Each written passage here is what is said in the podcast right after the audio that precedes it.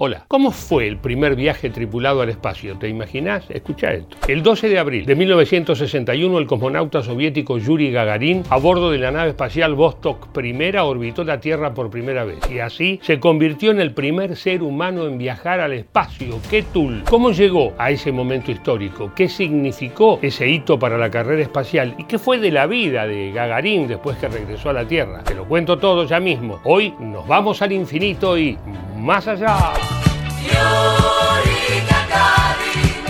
Yuri Gagarin nació en 1934 en el pueblo de Kushino, en una localidad que años después sería bautizada con su nombre. A los 21 años ingresó en la primera escuela superior de pilotos de la Fuerza Aérea. Dos años después ya había acumulado 166 horas y 47 minutos de tiempo de vuelo, así que fue ascendido a teniente en la Fuerza Aérea Soviética. En noviembre de 1959 fue ascendido a teniente primero. En los últimos días del año fue entrevistado por una comisión médica para un programa espacial. ¿Qué tipo de plan? Este vecino recuerda que la ciudad Gagarin se construyó gracias a él. Sin él, dice, esto sería como esos pueblos que ya desaparecieron. La llamada carrera espacial fue uno de los ejes más impactantes de la Guerra Fría. Tanto Estados Unidos como la Unión Soviética buscaban conquistar el espacio más allá de la Tierra y más allá del cosmos para demostrar su poderío tecnológico, para ver quién la tiene más larga. We choose to go to the moon in this decade and do the other things. Not because they are easy, but because they are hard. Yuri Gagarin, que cuando fue elegido para viajar en la primera nave tripulada por un ser humano, no sabía los peligros que asumía. Pensá en esto, ahora hace muchos años que hay viajes al espacio, pero en ese momento todavía era un lugar misterioso y desconocido. Yuri, de alguna manera, estaba siendo un conejillo de indias. De hecho, se planteaban preguntas que no podían responderse antes de mandarlo al espacio. ¿Podría un ser humano sobrevivir en el espacio? Y en caso de hacerlo, ¿podría regresar? ¿Y cómo regresaría? ¿eh? A las 3.30, hora de Moscú, especialistas despertaron a Yuri Gagarin tras realizar algunos ejercicios y tomar una ducha y un desayuno por medio de tubos especiales, llevaron al cosmonauta a la sección de ensamblaje y pruebas para realizar una inspección previa al vuelo y vestirlo en su traje espacial. Hay que tener en cuenta que cuando llegó el momento de lanzar la nave Vostok primera al espacio, poca gente confiaba en la seguridad de los cohetes y en los sistemas de comunicación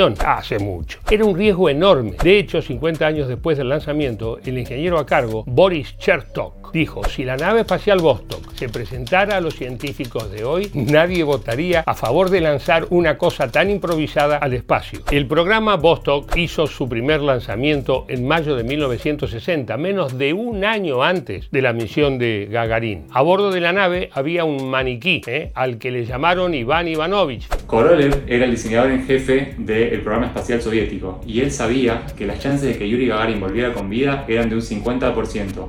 Así y todo se decidió avanzar con esa misión. Durante el vuelo hubo varias cosas que no salieron del todo bien. Por ejemplo, uno de los retrocohetes que se dispararon cuando estaban regresando no se separó del todo de la cápsula y fue solo gracias a la fricción de la atmósfera que este retrocohete finalmente se separó, evitando una tragedia mayor. Finalmente la nave se lanzó. Fue el 12 de abril de 1961. Transportaba una cápsula de 2 metros de diámetro con forma de esfera que fue soltada más allá de la atmósfera. En su interior no iba ningún maniquí, viajaba Yuri Gagarin. Y cuando despegó había todo un protocolo, todas unas frases muy guionadas que él tenía que decir con respecto al control de misión. A él no se le ocurrió nada mejor que decir Poyekali, que es una forma coloquial en ruso de decir algo así como ahí vamos. Y es una frase que quedó muy marcada para marcar esa tendencia de lo que fue la cultura espacial soviética. ¡Fua! Y lo logró nomás. Hay que animarse. ¿eh? No solo Yuri Gagarin salió de la Tierra hacia el espacio, sino que volvió sano y salvo. Un éxito. Aterrizó en paracaídas en un campo del sur de Rusia. 90 minutos duró su viaje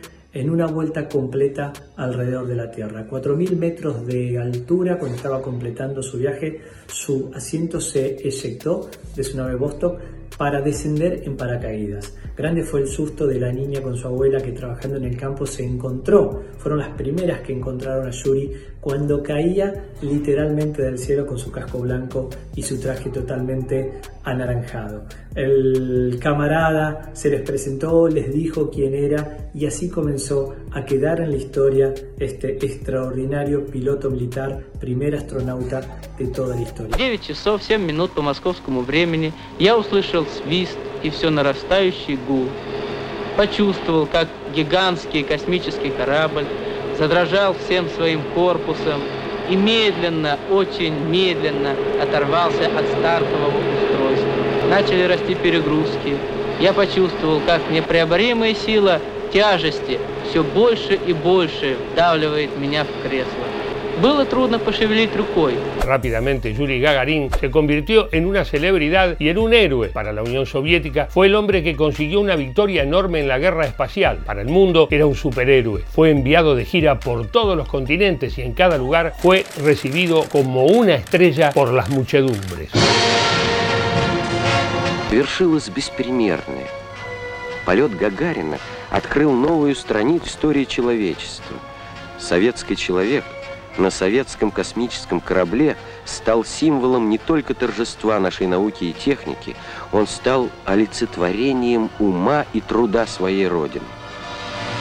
De alguna manera, la fama y la admiración que Yuri Gagarin recibió por su viaje al espacio fue también el comienzo de una época oscura. Dejó de tener vida privada, no podía ir a ningún lado sin ser abordado por fanáticos que querían abrazarlo, tocarlo, conversar con él. Su intención era volver a volar más allá de los límites del planeta, pero la Unión Soviética no se lo permitió. Un héroe nacional no debe correr nuevos riesgos. Se dedicó a entrenar a otros cosmonautas y se matriculó como ingeniero. Лично я еще хочу много летать в космос. Летать мне понравилось. Хочу слетать в Венере, Марсу, по-настоящему полетать.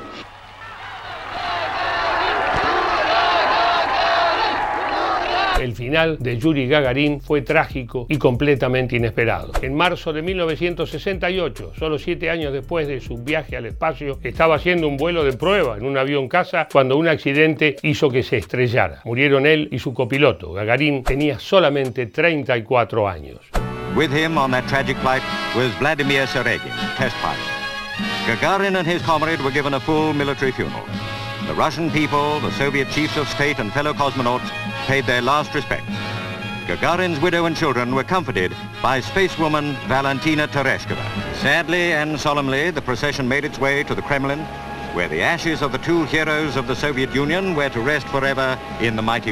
Después de la muerte de Yuri Gagarin, la carrera espacial continuó, obviamente. En enero de 1969, la Unión Soviética logró el primer intercambio de tripulación en órbita de una nave a otra. En julio de ese año, Estados Unidos llegó a la Luna. En 1970, los soviéticos fueron los primeros en enviar datos a la Tierra desde la superficie de otro planeta, en ese caso Venus. En el 71, Estados Unidos fue el primer país en lograr que un satélite orbitara en otro planeta, lo hizo en Marte. Así, hasta la disolución definitiva de la Unión Soviética en 1991, todos los años hubo algún hecho de relevancia, pero podría decirse que la carrera espacial fue un empate decretado en el año 1975. Finalmente, se llevó a cabo la primera misión conjunta entre ambas potencias. Las naves Soyuz y el Apolo 18 se acoplaron los astronautas de dichas naciones colaboraron en experimentos combinados. A esta altura y luego de dicha colaboración, el seguir tratando este hito como una carrera sería inapropiado. Así llega a su final la carrera espacial, uno de los acontecimientos más importantes del siglo XX. Y bien, pasaron 61 años desde el hito de Yuri Gagarin. 61 años desde que un muchacho de 27 y un metro 57 centímetros de altura, era chiquito, voló, estuvo 108 minutos en el espacio en una cápsula extremadamente pequeña. Desde entonces, muchos lugares de la ex Unión Soviética lo recuerdan con estatuas, murales y monumentos. Merecido lo tiene Yuri Gagarin. Y seguimos volando. Hasta la próxima.